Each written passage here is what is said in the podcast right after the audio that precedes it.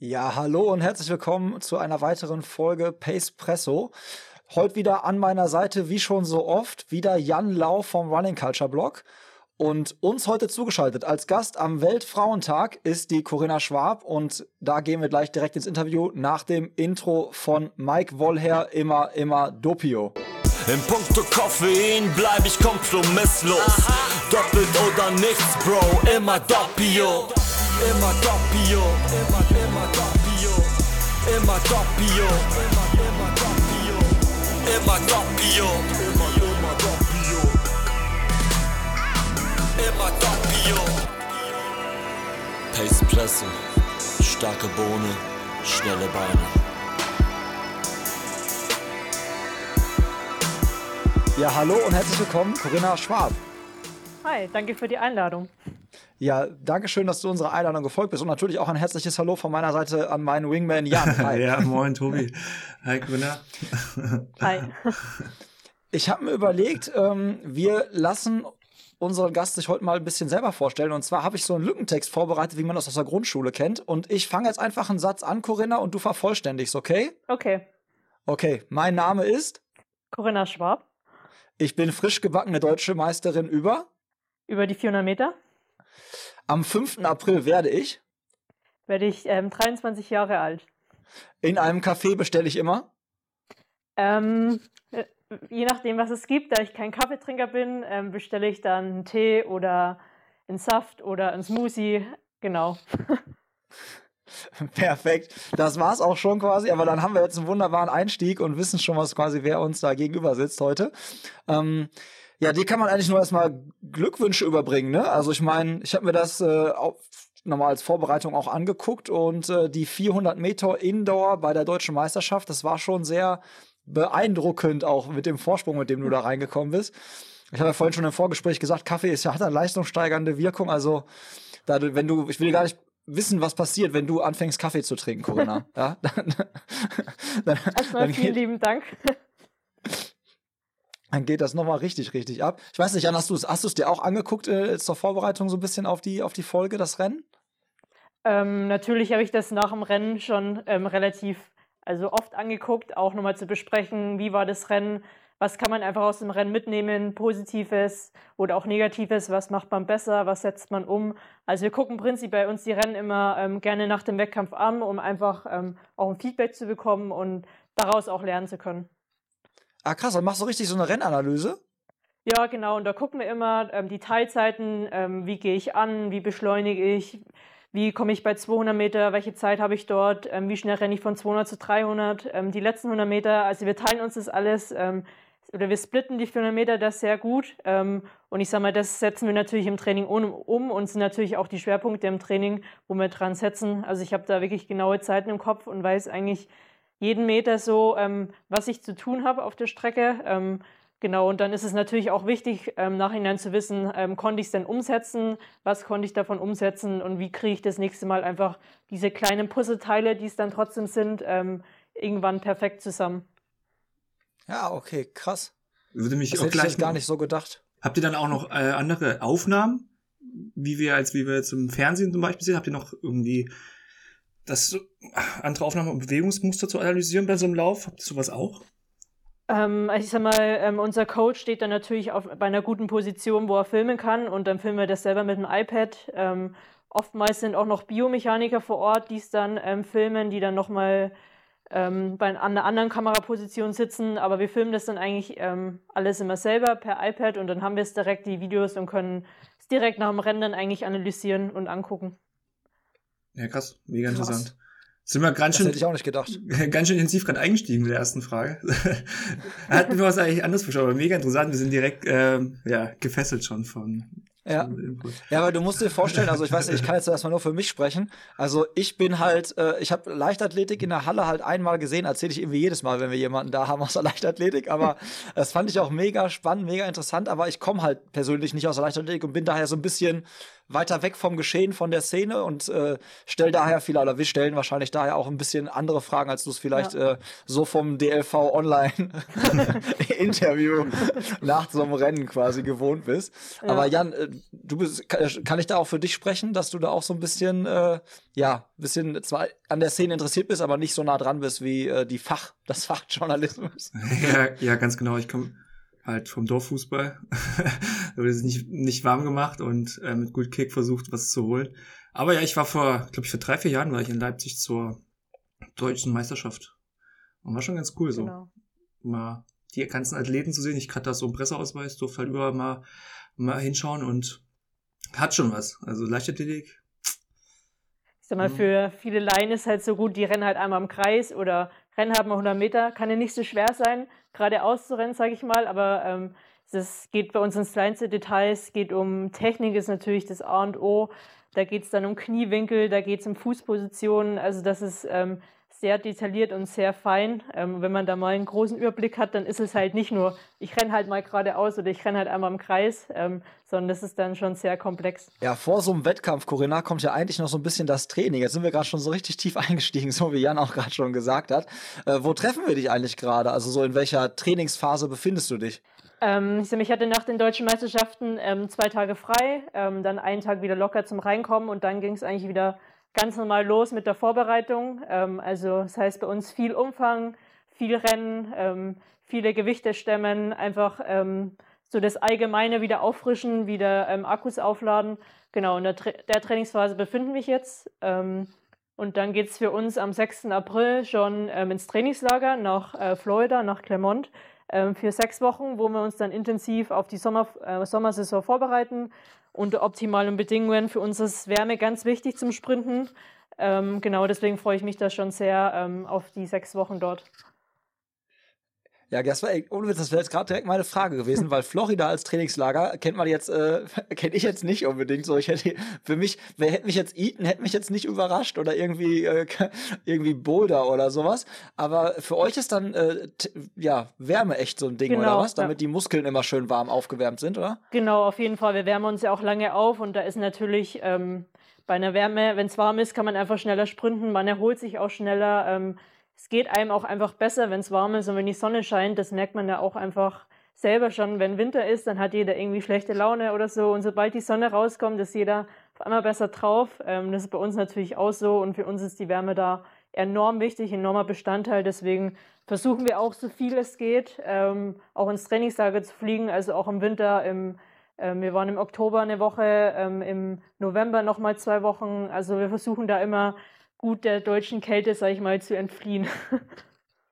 Ich merke schon, ey, shit, ich habe irgendwas falsch gemacht mit Langstreckenlaufen, äh, irgendwie hobbymäßig so. Also ich glaube, das klingt, das, aber das, also was ist jetzt mal ganz ohne Witz, ne, mit Ablenkung so. Ich meine, Florida, gutes Wetter, Strand, Meer. Also kann man dann den Fokus so wirklich aufs Training legen, weil ich meine, da ist ja auch ein bisschen mehr los als so in Eton oder sowas. Ja, auf jeden Fall. Ich sag mal, ähm, USA, wenn du dich da austobst, da bist du schon gut mit beschäftigt, aber ähm, ich glaube, jeder weiß, worauf es ankommt und welche Ziele er hat. Ähm, und deswegen gilt es dort 100% Fokus auf den Sport. Natürlich ist es auch mal wichtig, dass man mal am Sonntag oder mal einen freien Tag mal ein bisschen abschaltet, ähm, sich am Pool legt oder vielleicht mal ans Meer fährt, einen Kopf frei bekommt. Das ist natürlich wichtig. Sag mal, das macht man ja zu Hause auch, dass man einen Tag mal irgendwas macht, um ähm, damit es einem gut geht. Aber ich sag mal, ähm, die Trainingswoche, da liegt schon voller Fokus drauf und sag mal, wir, wir trainieren sehr lange ähm, und es ist sehr hart und sehr anstrengend und dann bin ich eigentlich immer so platt, dass ich dann eigentlich nur noch gefühlt im Bett liegen will und ähm, vielleicht noch am Pool raus. Ähm, natürlich Physiotherapie und Erholungsmaßnahmen, aber da habe ich dann auch immer wenig Motivation, noch groß was zu unternehmen, muss ich sagen. Ja, ähm, jetzt habe ich mal, äh, ja, persönlich interessierte Frage. Ich habe ja so einen kleinen Sohnemann, der ist drei Jahre alt und ich habe irgendwo gelesen, dass du mit acht Jahren angefangen hast zu sprinten. Genau. Ja. Wie bist du, wie bist du zur Leichtathletik gekommen und hast du vielleicht einen Tipp, wie ich meinen Sohnemann vom Fußball wegkriege und mehr so Richtung Leichtathletik mit Spaß und Freude? Ich habe tatsächlich auch mit Fußball angefangen. ähm, einfach bei uns im Dorfverein, auch mit meinem Bruder. Mein Vater war damals auch Trainer und da macht man einfach mit und geht mit. Aber ich hatte damals irgendwo einen Punkt, wo ich ähm, wo Leichtathletik machen wollte. Ähm, habe dann auch verschiedene Sachen noch ausprobiert, aber es hat mir alles nicht gefallen. Und dann war ich im Leichtathletiktraining und es hat mir sofort super viel Spaß gemacht. Ich kann jetzt auch nicht sagen, warum oder es gab jetzt auch keinen bestimmten Auslöser. Ich, ich wollte es irgendwie einfach. Da wurde ich damals tatsächlich auch noch weggeschickt, weil ich damals zu jung war und ähm, die eher eine größere Gruppe hatte, hatten. Und, aber ich bin wiedergekommen, weil ich das unbedingt haben wollte. Und dann so nach dem Motto, gut, wir können sie jetzt nicht schon wieder wegschicken, dann behalten wir sie halt.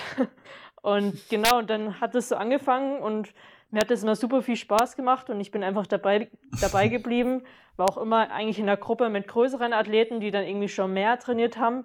Und ich habe immer gesagt, kann ich da noch mitmachen? Kann ich da nicht noch trainieren? Also ich wollte schon immer irgendwie mehr und auch ähm, herausfinden, wie das alles funktioniert. Und so bin ich dann da eben reingewachsen in die ganze Geschichte. Ah, okay. Und wie kam es dann zu deiner Distanz, die du jetzt läufst? Wann hat sich das dann so herausentwickelt? Ähm, also ich habe früher sehr ähm, umfangreich und sehr vieles trainiert. Ähm, einfach die Grundlagen, viel spielerisch, auch mit ähm, Sprung, habe viel Mehrkampf gemacht. Also ich habe eigentlich alles so ausprobiert und auch lange alles gemacht, ähm, weil mein damaliger Trainer eben meinte, ich bereite dich jetzt so vor, dass, sag ich mal, der nächste Trainer dann ähm, die Kraft draufsetzen kann und die Technik, aber wir wollen dich erstmal so hinstellen, dass du auch gut rennen kannst. Ähm, genau, und es gibt, gab ja damals ähm, in der W15 gab es 300 Meter und 300 Meter Hürde noch. Ähm, und ich konnte eigentlich alles, also ich konnte schnell sprinten, ich konnte aber auch relativ 800 ähm, Meter relativ gut rennen. Dann haben wir gesagt, gut, dann probieren wir halt mal die 300 Meter Hürde aus. Ähm, da gab es damals auch schon in der W15 die deutschen Meisterschaften. Dann bin ich schon ähm, deutsche Meisterin in der W15 geworden über die 300 Hürde. Gut, ich sage, wenn man so einen Erfolg hat, dann bleibt man natürlich dann auch dabei. Ähm, Im nächsten Jahr ging es dann an die 400 Meter Hürde. Ähm, und irgendwann habe ich dann aber gemerkt, 2017 irgendwie Hürde, es hat nicht mehr so funktioniert, ähm, rhythmusmäßig. Ich habe dann eigentlich immer viel getrippelt und es war dann irgendwie nicht so meins, habe ich dann auch festgestellt. Und dann ist natürlich naheliegend, dass ich dann auf die 400 Meter gegangen bin. Ähm, Im gleichen Jahr hatte ich dann auch noch ähm, bei der U20 EM wurde ich Vierte im Einzel und mit der Staffel haben wir damals Silber geholt und dann war für mich eigentlich Hürde schon vergessen und klar, ähm, 400 Meter flach ist es. Und genau so hat sich das dann Jahr für Jahr weiterentwickelt und ich bin immer dabei geblieben und es macht immer noch super viel Spaß. Klingt ja schon mal nach so einer sehr aufregenden Karriere, auch in, in jungen Jahren, ne? Krass. Ähm, du, du hast ja schon, äh, schon über das Training gesprochen. Wollen wir noch mal, kannst du uns noch mal einen tieferen Einblick geben? Wie sieht denn so der Umfang aus und die Intensität? Wie, wie sieht so ein Trainingsalltag bei dir aus, dass man sich das mal vorstellen kann? Genau. Also wir trainieren eigentlich jeden Tag die Woche, außer Sonntag ist unser freier Tag. Ähm, und wir machen es so nach ähm, dem Prinzip, wir legen zwei Trainingseinheiten zu einer zusammen. Also wir ähm, fangen um 10 mit dem Training an, mit Erwärmung, ähm, viel mit Sprünge auch. Ähm, dann geht es an Tempoläufe, also ans Rennen. Ähm, und danach im Anschluss gehen wir direkt im Kraftraum. Ähm, also wir sind dann schon so bis zu fünf Stunden auch mal beschäftigt. Also sag mal, ähm, im Durchschnitt so viereinhalb, vier bis viereinhalb Stunden sind wir dann komplett durch mit dem Training. Sind wir so 14, 14, 15 und dann geht es nach Hause mit Physiotherapie und ähm, allen anderen Regenerationsmaßnahmen, die man eben so braucht, um am nächsten Tag wieder schnell rennen zu können. Und unsere Haupttrainingstage sind dann eben Montag, Dienstag. Ähm, Mittwoch ist ein bisschen unser Easy-Tag, da reden wir auch viel über Training und wir nennen es so Unterricht. Also wir reden, ähm, wie, wie ist denn unsere Technik, wie war die Trainingswoche, was können wir verbessern, ähm, was können wir in den nächsten Technikeinheiten verbessern. Oder wir reden einfach über die allgemeine Situation, einfach auch im Gespräch zu bleiben. Und dann Donnerstag, Freitag geht es wieder von vorne los, sage ich mal, mit den Haupttrainingstagen. Und Samstag ist wieder unser Easy Day, wie Mittwoch, wo wir uns auch viel durchbewegen, ähm, dehnen, bisschen Mobilität machen, ähm, bisschen Ergometer fahren oder ein bisschen ähm, auch langsames Rennen, einfach so den Körper ein bisschen pflegen, ähm, um eben die nächste Hälfte der Trainingswoche auch gut absolvieren zu können.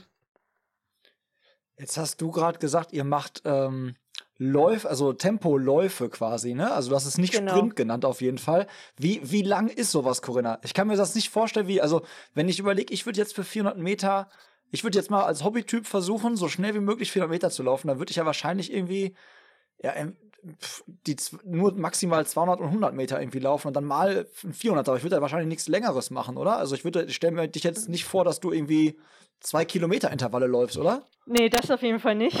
Also unser Training ist sehr sprintorientiert. Ähm, die längsten Läufe, die wir machen, gehen tatsächlich nur bis 500 Meter. Ähm, aber wir rennen auch viel 400 Meter ähm, All-Out im Training.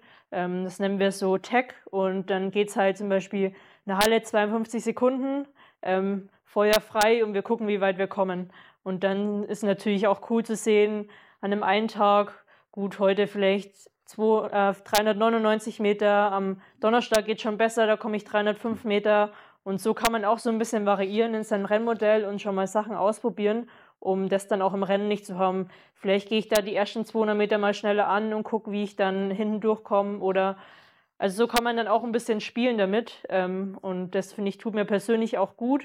Da hat man geht man dann auch mit Selbstbewusstsein in den Wettkampf, wenn ich weiß, im Training bin ich jetzt, sag ich mal 52-0 gerannt. Ähm, warum soll das im Wettkampf nicht klappen? Also da hat man also habe ich dann auch schon ein ganz anderes Selbstvertrauen. Deswegen rennen wir das auch oft im Training, aber Natürlich auch viele kurze ähm, Tempoläufe, fliegende, viele Starts. Beschleunigung ist auch ein extrem wichtiger Teil in unserem Training.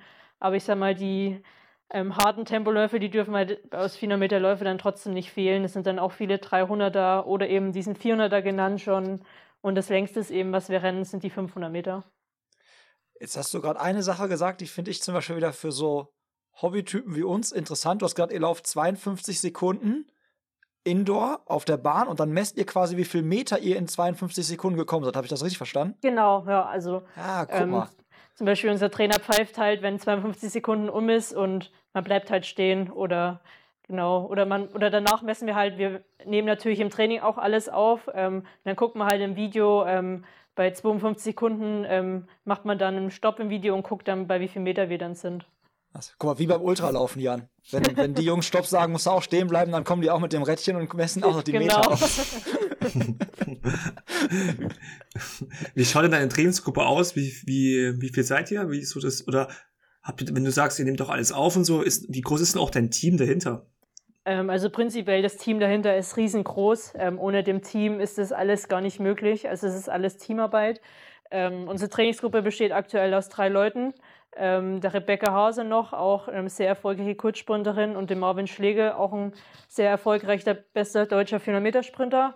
Ähm, und dann haben wir zwei Coaches, ähm, einen noch, ähm, also einen Heckcoach und einen Assistenzcoach sozusagen, der auch ähm, viel im Krafttraining äh, mit uns macht und einfach auch ähm, super wichtiger Bestandteil der Trainingsgruppe ist. Ähm, und dann, ich sag mal, das Team geht natürlich weiter mit Ärzten, mit Physios. Ähm, das ist dann ein Riesenteam, das hinter einen steht, ohne dem das man aber auch nicht schafft. Ähm, also es ist auch auf jeden Fall deren Verdienst, wenn man auf der Bahn schnell rennt. Weil es ist Wahnsinn, die Arbeit, was dahinter steckt. Es ist immer wie so ein kleines Puzzleteil und wenn ein Teil nicht fehlt oder nicht hundertprozentig gut ist, dann wird die Leistung auch nicht so gut sein. Also man braucht da auf jeden Fall ein großes, auch ein ähm, wichtiges Team, in dem man sich versteht, ähm, dem man gegenseitig vertraut. Ähm, sonst sind solche Le Leistungen auf der Bahn definitiv ähm, nicht möglich. Anhand der Distanzen, die du läufst, würde ich jetzt aber daraus schließen, dass du das meiste oder fast alles ausschließlich in Spikes läufst, oder? Ja, schon vorwiegend. Ähm, nämlich in der ähm, Trainingsphase im Aufbau rennen wir dann schon auch mal mit Turnschuhen, wenn es mal ein bisschen langsamer ist. Ähm, aber sobald es ein bisschen schneller wird, renne ich dann auch lieber in Spikes. Aber das meiste ist natürlich in Spikes, vor allem die schnellen Tempoläufe, da haben, da haben wir dann kaum mehr Turnschuhe an. Zur Erwärmung natürlich, aber sobald es an die Läufe geht, ähm, ist, sind die Spikes da das wichtigste Utensil. Ja. Kommt, kommt das mal vor, dass ihr auch mal, weiß nicht, gehst du wirklich mal auf so ein, gibt's, macht, macht ihr sowas, so, weiß nicht, fünf oder zehn Kilometer so ein Dauerlauf, einfach so, einfach ein bisschen laufen, auslaufen oder sowas? Macht ihr gar nicht, ne? Nee, auf, also sowas machen wir gar nicht. Wie gesagt, das längste, was wir rennen am Stück, sind 500 Meter. Würde ihr? Hast du auch gar keinen Bock mal, so fünf Kilometer so entspannt zu laufen? Oder? Also ich, tatsächlich habe ich das früher viel gemacht, aber es ist jetzt, ähm, so Dauerläufe sind jetzt auch nicht so Sachen, die mich jetzt unbedingt reizen. Also da bin ich jetzt nicht böse rum, dass wir, ich liebe es, schnell zu sprinten, schnell und kurz. Das liebe ich, das ist meine ja. Passion. Ähm, aber länger muss man mich dann ähm, schon vielleicht überreden. Was mich da direkt interessieren würde, wie ist denn so das Verhältnis zwischen Warm-up und intensiven Läufen? Wie lange machst du dich da warm? Weil ich habe mal ein Video gesehen, glaube ich, die haben sich eine halbe Stunde, eine Stunde warm gemacht, bevor die die ersten Sprints gemacht haben. Ja, es dauert schon, also eine Stunde rechnen wir schon. Natürlich ähm, schieben wir im Vorfeld auch viele Sprünge dat, ähm, dazu, dass dann natürlich auch Vorbereitung auf das Sprinten ist oder ähm, Beschleunigungsübungen. Also bis wir richtig an Sprinten geht, dauert es dann schon eineinhalb Stunden, je nachdem, ähm, was da noch ansteht, oder macht vorher Hütchenläufe, also Wickets. Also wir haben da schon viele verschiedene Optionen, ähm, wie man sich dann am besten auch auf so einen Sprint vorbereitet, weil das natürlich eine extreme Belastung auch für den Körper ist. Und es ist auch wichtig, dass die Technik, sage ich mal, vorher steht, ähm, bevor man dann in solche Läufe geht. Ja, man, ich merke schon, er ganz an, also wirklich total geile Einblicke, weil das ist so, da, da ist man immer so weit weg. Ne? Ich kann mir wirklich nicht vorstellen, hätte wirklich gedacht, ihr macht vielleicht mal ab und zu mal so ein bisschen so einen, so einen lockeren, so einen Easy Run oder sowas, aber andererseits wird es ja uns auch, also wir machen ja auch keine, also ich mache zumindest in meinem Training keine äh, 100 Meter All-Out, irgendwie weiß ich nicht wie, wie oft und ich dehne mich auch keine 30 Minuten, wobei mir das vielleicht auch ganz gut tun würde an der einen oder anderen Stelle. ja, ähm, Jetzt hatte Jan ja gerade schon so ein bisschen nach dem Verhältnis quasi so gefragt, so zwischen, zwischen Warm-up und intensiven Läufen. Was wir hier auch noch auf unserem Zettelchen haben, ist so die Frage ähm, USA. Man kriegt es immer wieder mit, so dass Athletinnen oder Athleten ähm, ja zum gewissen Zeitpunkt ihrer Karriere vielleicht dann mal den Weg einschlagen und in die Staaten gehen und dann dafür in College starten oder halt dann da quasi so ähm, dem Laufen weiter nachgehen. Warum macht man das? Kannst du das mal so für die Hörer erklären, wo da der Benefit so liegt?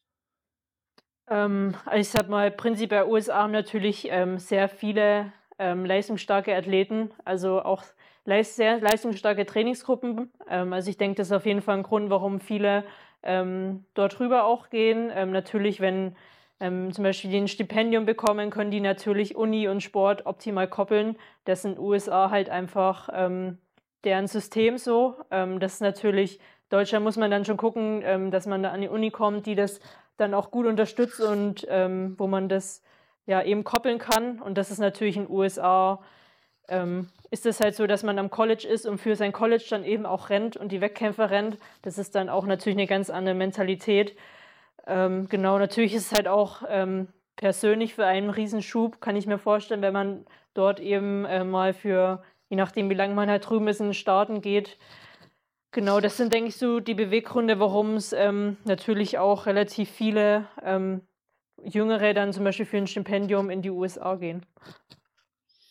Gab es das schon mal bei dir irgendwie so, also gab es da schon mal irgendwie die Möglichkeit oder Anfragen oder sowas? Ich habe das schon mal irgendwie in einem anderen Podcast, glaube ich, gehört, dass das so über Agenten oder Vermittler quasi so ein bisschen läuft, die dann sagen, hier, ich kenne da jemanden oder was, oder das könnte was für euer College sein und die Colleges aktiv sogar in Europa nach Ausnahmetalenten äh, wie dir zum Beispiel halt suchen. Ja, also es gab schon mal eine Anfrage ähm, über Instagram, aber für mich kam das eigentlich nicht in Frage. Ganz seriös. Ganz seriöse Anfrage über Instagram. ähm, nee, für mich kam das nie in Frage und ich habe das auch nicht weiter verfolgt. Also wenn man da interessiert ist, dann guckt man natürlich auch anders. Ähm, aber für mich kam das eben nie in Frage. Ähm, ich habe in Chemnitz ähm, hier meine Heimat, sag ich mal, gefunden, weil ich ja ursprünglich aus Bayern komme und ich bin sehr glücklich hier und fühle mich ja sehr wohl. Es hast ja schon drüber gesprochen, wie das so dein Team aussieht. Es würde uns auch interessieren, wie finanziert sich das eigentlich alles, wenn du sagst, du hast ein großes Team dahinter.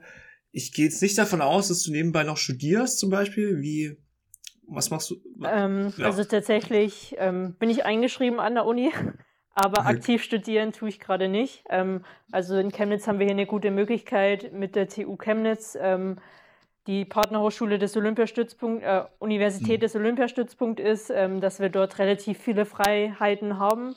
Ähm, zum Beispiel habe ich jetzt im Oktober zwei Prüfungen geschrieben, aber jetzt während der Wettkampfzeit ähm, äh, mache ich das nicht, also habe ich keine Chance, das äh, miteinander zu verknüpfen.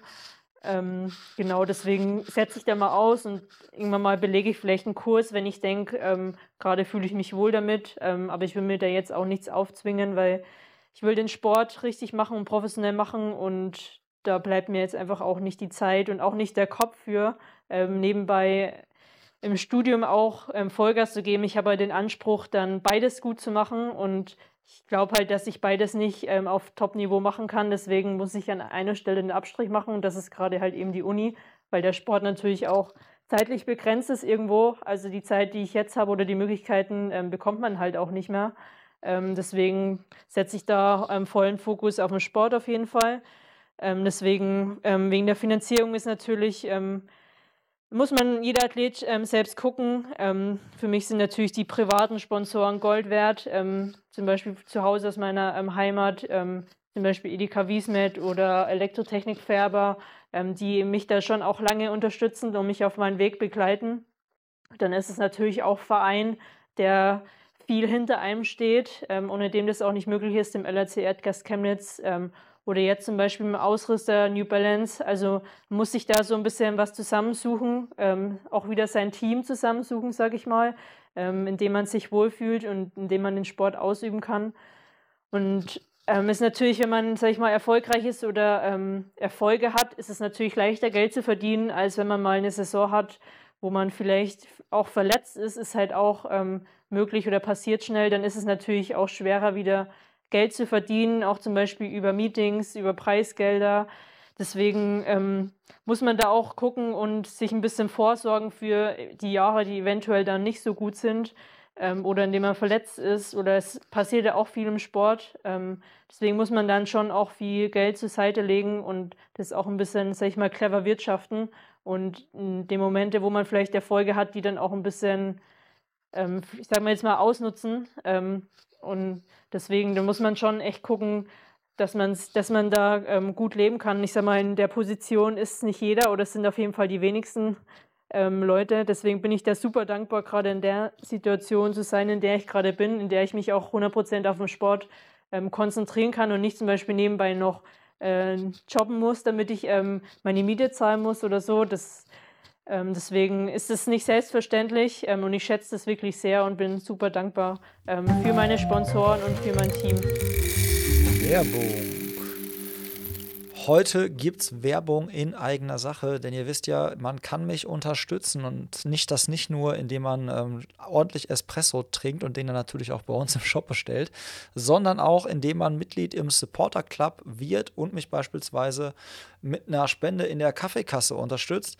Denn äh, so ist das Ganze möglich. So ist es möglich, dass wir das Pacepresso Clubhaus am Leben halten und so ist es möglich, dass wir hier weiterhin immer Content produzieren und euch dann immer auf dem Laufenden halten mit ganz frischen neuen Folgen. Vielen, vielen Dank da an diejenigen, die mich schon unterstützen und die, die dazukommen. Das Ganze fängt echt schon bei 3 Euro an und hat dann ganz unterschiedlichste Vorteile, egal ob es um Rabatte zum Beispiel im Pacepresso Shop geht oder ob es um Rabatte bei Partnern wie zum Beispiel In Silence, T-Shirt Clothing, Kante Brand und Co. geht.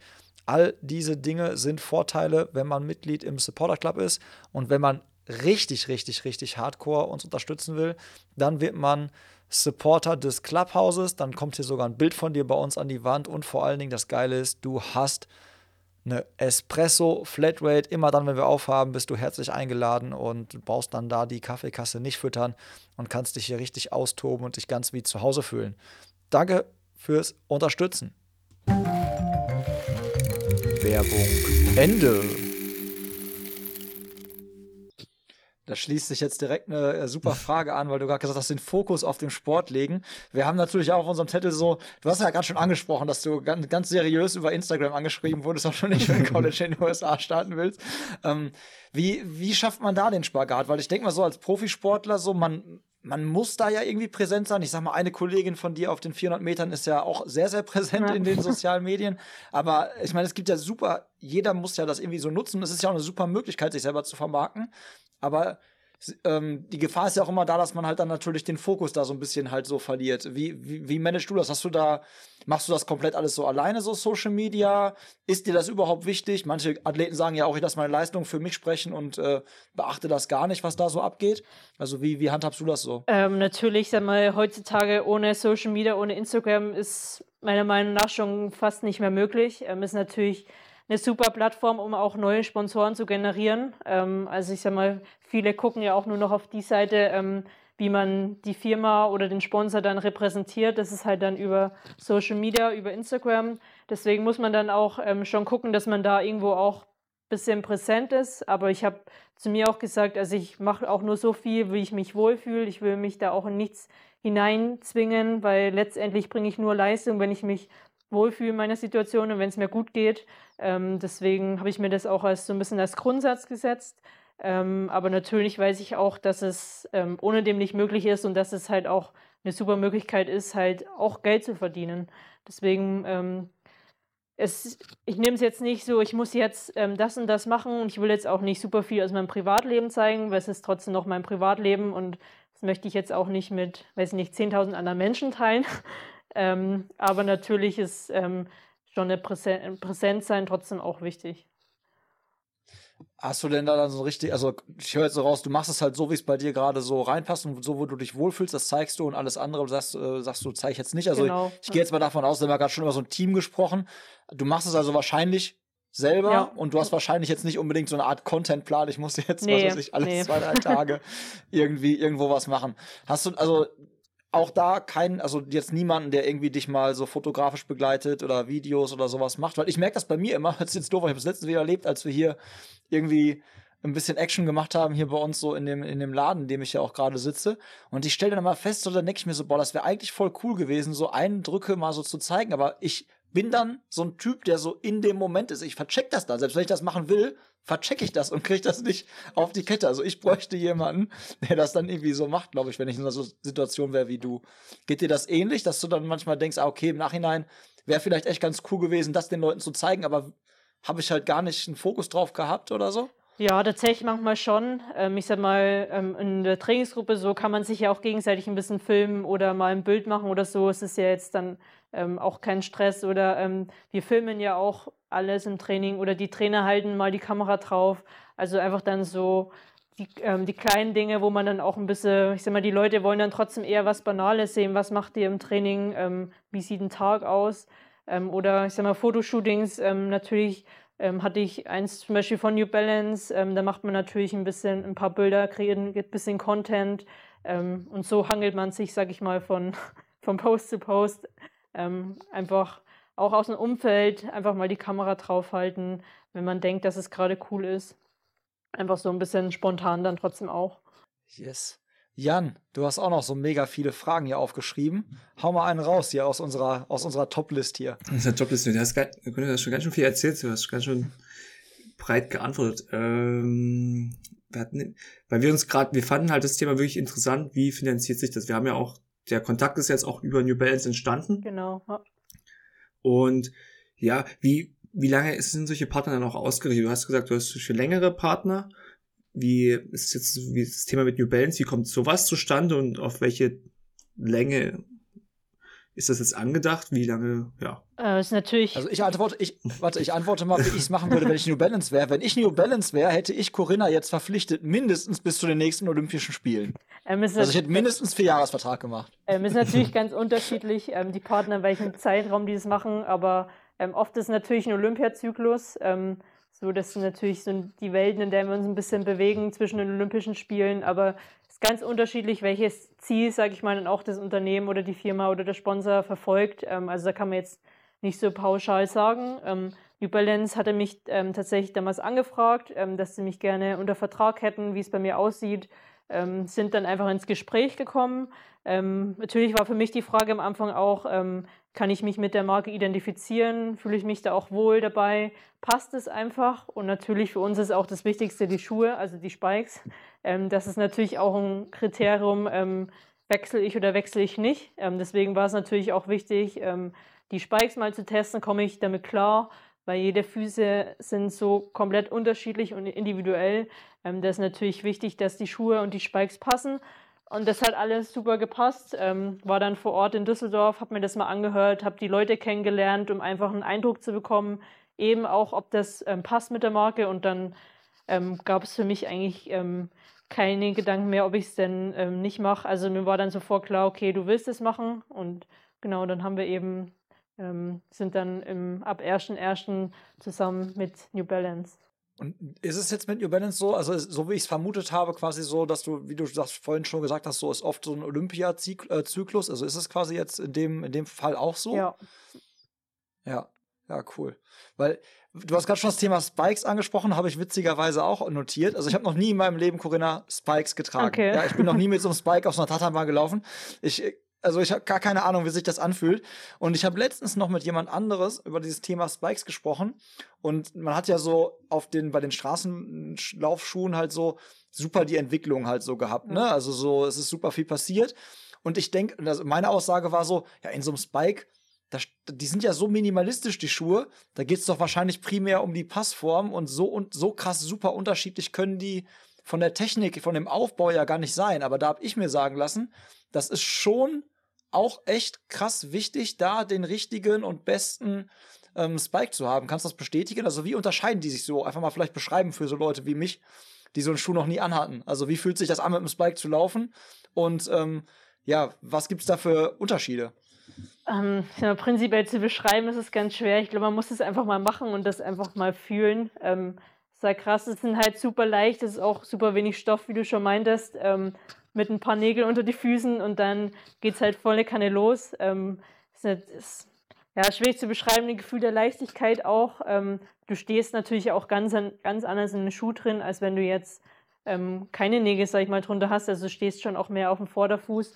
Und ich sage immer, wenn, wenn sich der Lauf gut anfühlt und wenn man sich gut trifft, dann hat man ein Gefühl von Fliegen so ein bisschen.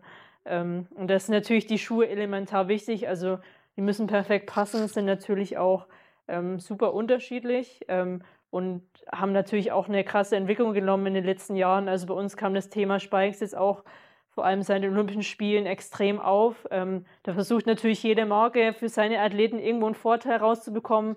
Wie kann ich meine Athleten noch besser machen auf dem legalen Sinn? Die werden natürlich auch geprüft, die Spikes, ob die denn zulässig sind. Da gibt es auch eine Liste von den Modellen, die man tragen darf beim Wettkampf. Also wo man auch vorher angeben muss, in welchen Spikes laufe ich, ähm, damit man eben auch an den Start gehen darf. Also da wird schon ähm, auch von den verschiedenen Marken sehr, sehr viel gefeilt. Ähm, natürlich auch geguckt, was macht die andere Marke, wo kann ich mir was abgucken.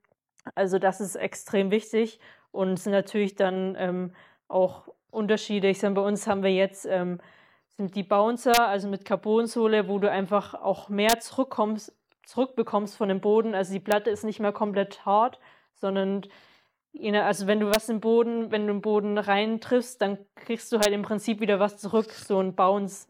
Ähm, das ist so ein okay. Gefühl, was man ein bisschen beschreiben kann. Ja, krass. Also du hast mir gerade ein Lächeln ins Gesicht gezaubert, als du gesagt hast, es fühlt sich an wie Fliegen. Dachte ich mir so cool, das will ich auch noch mal haben. Aber also ich wüsste auch schon gar nicht, ganz im Ernst, ich wüsste auch gar nicht, wo ich Spikes kaufen kann. Ich kann dir aber die Ich bin noch nie in den Laufladen gegangen. Ich war, ja, also, das ist, weiß, und dann eine Woche später, eine Woche später, Jan, weil ich mich ja nicht 30 Minuten warm mache, ja. siehst du mich ein halbes Jahr gar nicht mehr. Aber ich will auch sagen, mit Spikes, mit die Bahnrennen, so Intervalle, ist es der Hammer, ja. Ja, es hat auch eine ganz andere Geschwindigkeit, die du generieren kannst und einen ganz anderen, auch ein Schock für den Körper erstmal, wenn du, wenn man es auch nicht gewohnt ist. Das ist natürlich ja, ein ganz anderes auch. Bewegen auch. Ja, du achtest auch viel mehr drauf, wie du dich bewegst. Gerade für mich als etwas schwerer Mittelfersenläufer, dann ist das schon mit Spikes noch was anderes. Ich habe auch oft Probleme gehabt dann in den ähm, Erholungsphasen, weil ich dann so kaputt war, da habe ich die Beine nicht hoch genug, hoch genug gehoben und bin manchmal mit den Nägeln noch hängen geblieben beim Auslaufen. Oh also je. kurzen, ja. Ähm, ähm, Jan, Jan, jetzt mal Frage an mich. Hm. Für wie viel Kilometer, also für wie viel Meter bei Intervallen trägst du die dann? Also läufst du dann, wenn du so ein 10 Kilometer Intervall-Workout irgendwie drin hast, läufst du dann alles in Spikes? Nee, ich habe die irgendwie früher ähm, auf 200er, 400er getragen. Also dafür für so Intervalle und dann so 10, 10 mal 200, 10 mal 400 oder 20 mal 200, irgendwie sowas. Ja, ja. Ah, okay. Aber ich auch schon jetzt über eine Zeit Corona halt gar nicht mehr, weil die waren ja immer zu war. Und wir sind ja, ja sowieso okay. immer illegal drüber.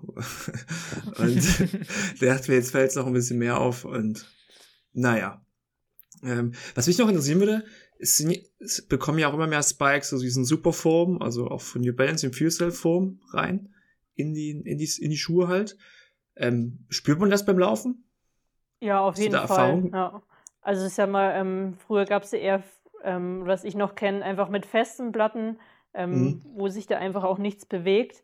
Ähm, und jetzt ähm, ist auch wie so ein Schaumstoff, sage ich mal, dazwischen, kann man das ein bisschen beschreiben, eben um diesen Bounce-Effekt zu bekommen, dass, dass man eben vom Boden auch wieder was zurückbekommt.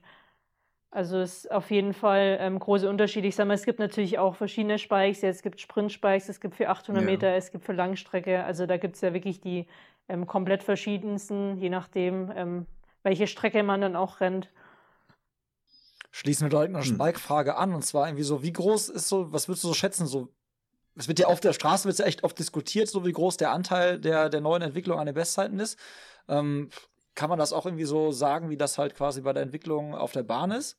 Den, also haben die Schuhe auch eine große Auswirkung auf dann fallende Bestzeiten in der Zukunft? Ja, ich denke schon. Also ich sag mal, Schuhe ist elementar wichtig. Ich sag mal, in Tokio bei den Olympischen Spielen wurden auch die Weltrekorde mit den neuesten Spikes gerannt. Ähm, also es wird auf jeden Fall seinen Teil dazu beitragen. Ähm, dass sich jeder einfach weiterentwickelt. Ähm, aber letztendlich, wenn du, wenn du nicht fit bist, wenn du nicht auf, fit auf der Bahn bist, ähm, dann werden dir die Spikes, sag ich mal, auch nichts mehr helfen. Also ist dann natürlich immer noch das i-Tüpfelchen ein bisschen ähm, zu deiner Performance, die dann ähm, vielleicht nochmal ein Stück besser macht. Aber wenn du jetzt unfit bist und die Spikes anziehst, wirst du, sag ich mal, jetzt trotzdem nicht schnell rennen. Also das ist erstmal die Grundvoraussetzung, dass man, dass man top in Form ist. Und dann denke ich auf jeden Fall schon, dass ähm, die Spikes oder die, ähm, die Wahl der Spikes schon auch ähm, eine Rolle spielt, um dann vielleicht um Sieg oder Niederlage. Zum Schluss kommt es halt auch nur auf Millimeter an oder Zentimeter, um knappe Entscheidungen. Ähm, und das kann natürlich dann auch ähm, eine Entscheidung sein, warum man dann vielleicht gewinnt oder verliert. Mhm. Das hast du ja schon mal Olympia angesprochen. Willst du uns nochmal deine Highlights schildern oder wie dein Fazit zu Olympia war, die Stimmung ähm, so ein bisschen wiedergeben? Hast du das noch so im Kopf bestimmt, oder? Ja, es waren natürlich meine ersten Olympischen Spiele, also war natürlich sehr aufregend. Ähm, leider natürlich jetzt unter, sag ich mal, Corona-Bedingungen, aber da ich es halt auch nicht anders kenne, hatte ich jetzt auch keinen Vergleich, wie es vorher war. Deswegen ähm, habe ich da alles auch aufgesaugt, was ging. Ist natürlich schon einfach Wahnsinn, die Anreise und im Olympischen Dorf ankommen und das einfach sehen, die ganzen Erfahrungen und ähm, dass alles in dem Moment auf einmal eindrosselt, ist natürlich schon Wahnsinn. Ähm, war ja dann in der 4x4 Mix-Staffel, im Einzel- und in der Frauenstaffel im Einsatz. Das war natürlich auch ein Pensum, das ich dort ähm, geleistet habe. Ähm, ja, es gab ähm, Höhen und Tiefen, ähm, mehr Tiefen wahrscheinlich als Höhen. wir hatten ein bisschen Trauma im 4x4, 4x400 Meter Mixed-Vorlauf ähm, eigentlich waren wir im Moment ausgeschieden. Unser großer Traum war das Finale, der war im Moment weg. Dann wurden aber erstmal zwei Teams disqualifiziert. Und in dem Moment war natürlich für uns, wir sind im Finale. Krass, unser Traum geht in Erfüllung. Ähm, dann so sind wir auch ins Bett gegangen. Wir rennen morgen Finale. Dann wachen wir auf eigentlich früh und gucken, kam auf einmal Nachrichten am Handy von unseren Trainern, sehen in der Startliste, Germany ist raus, wir sind nicht im Finale. Dann wurden die Disqualifikationen halt wieder zurückgenommen und dann war es eine lange Nacht für die Trainer und auch eine harte Zeit für uns, weil die natürlich gekämpft haben, dass wir trotzdem an Start gehen dürfen, weil ähm, die anderen Nationen auch einen Wechselfehler gemacht haben. Ähm, und dann war natürlich für uns eine Ungewissheit, ähm, früh rennen wir jetzt abends ein Finale oder nicht. Das ist natürlich keine optimale Vorbereitung ähm, auf ein olympisches Finale.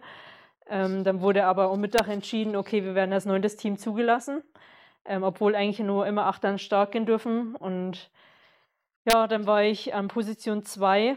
Ähm, man muss immer sehen, ähm, in der Staffel, die zweite Läuferin läuft immer nach 100 ähm, Meter hinten rein. Also dann gehen alle auf die Innenbahn und ähm, die Wechsel sind auch immer sehr eng. Also du musst immer gucken, wo steht dein Mann oder Frau, je nachdem, wo übergebe ich den Stab an an welcher Stelle. Ja, und dann kam es ein bisschen Gerangel beim Wechsel ähm, und ich bin leider gestürzt. Kurz vor der Übergabe, die Läuferin hat den Stab nicht mehr bekommen ähm, und wir wurden leider disqualifiziert. Also das war meine erste Erfahrung mit Olympischen Spielen. Ich lag am Boden, ich bin gestürzt. Ich sag mal, so stellt man sich irgendwie seine ersten Olympischen Spiele nicht vor. Wir hatten Großes vor und dann und dann liegt man da irgendwie und der, der Traum ist in dem Moment, ähm, wird einem entrissen. Ja, das war dann ähm, auch nicht leicht. Ich hatte dann zwei Tage später, glaube ich, mein Einzel. Das geht dann, ging dann auch ähm, irgendwie komplett in die Hose.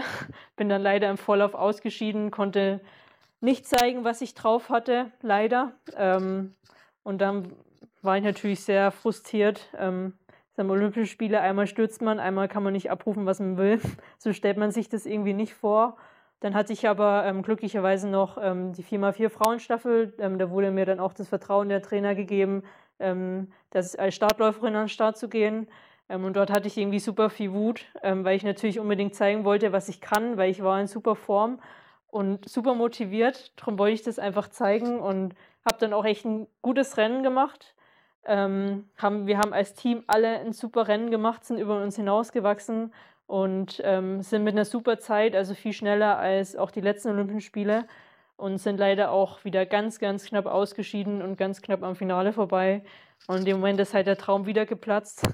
Deswegen war es ähm, sehr gemischte Gefühle bei den Olympischen Spielen.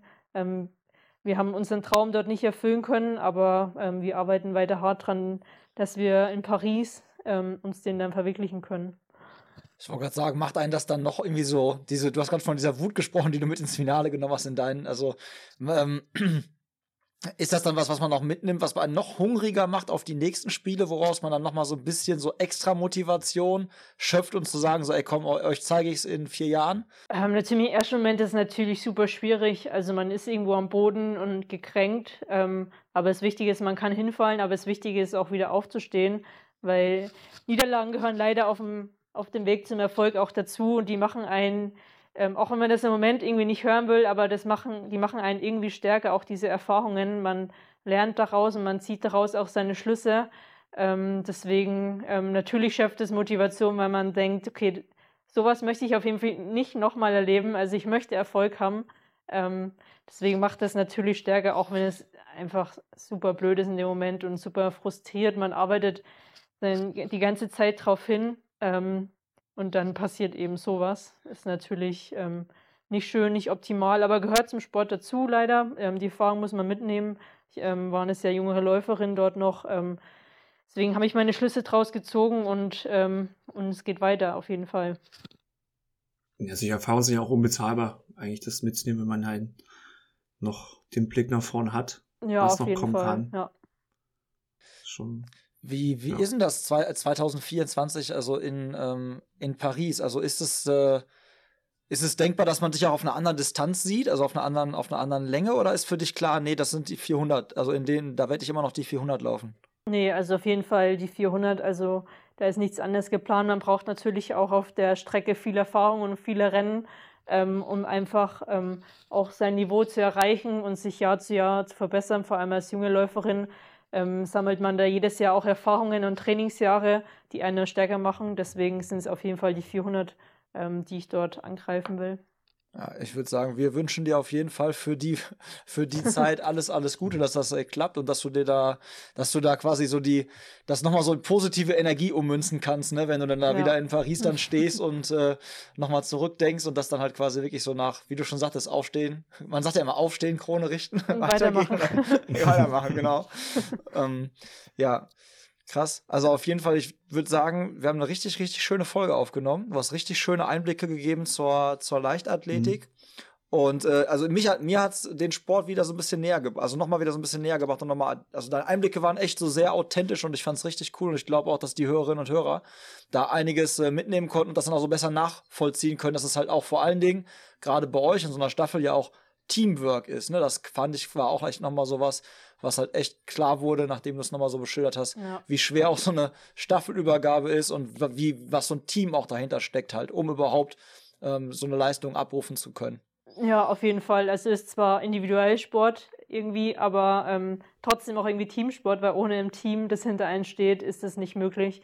Ähm, deswegen zum Schluss kämpft jeder auf der Bahn für sich, das ist klar. Ähm, aber das ist nicht möglich, wenn, wenn man kein großes Team ähm, im Rücken hat. Ich finde es mega beachtlich, was, wie viel eigentlich dahinter steckt für diese im Vergleich kurze Rennzeit, ne? Das ja, auf jeden echt, Fall. Ja. Ich sag mal, man rennt halt wir, 51 Sekunden, dann ist es, es ist für eine kurze Zeit, dann ist es vorbei. Ähm, das Besondere ist bei uns, wir haben halt einen Versuch, wir haben eine Möglichkeit, unsere Leistung hm. abzurufen. Hm.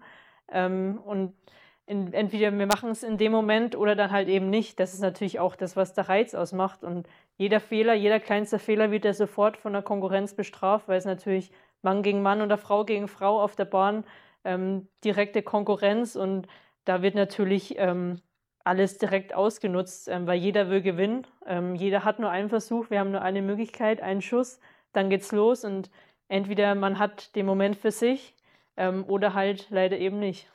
Yes. Also vielen, vielen, vielen Dank fürs Dabeisein. Natürlich auch an dich, Jan. Vielen Dank fürs Dabeisein. Vielen Dank für euch Immer fürs gern. Zuhören. Und äh, wenn euch der, die Folge gefallen hat, dann gerne teilen in den sozialen Medien. Schreibt der Corinna mal, folgt der mal, guckt mal vorbei. Alle Infos dazu findet ihr unten in der in den Show Notes, wie man heutzutage so schön sagt. Und ja, ich würde sagen, ähm, ich besorge mir jetzt erstmal ein paar Spikes und versuche mal eine Runde ich zu fliegen. Zu. Ich schick dir welche zu. das ist ein Deal. Dann Deal. Läuft. Super. Gegen Kaffee. machen wir. So, so, das sind die liebsten Deals, die ich mache. Kaffee gegen Ware, Ware gegen Kaffee tauschen. Perfekt.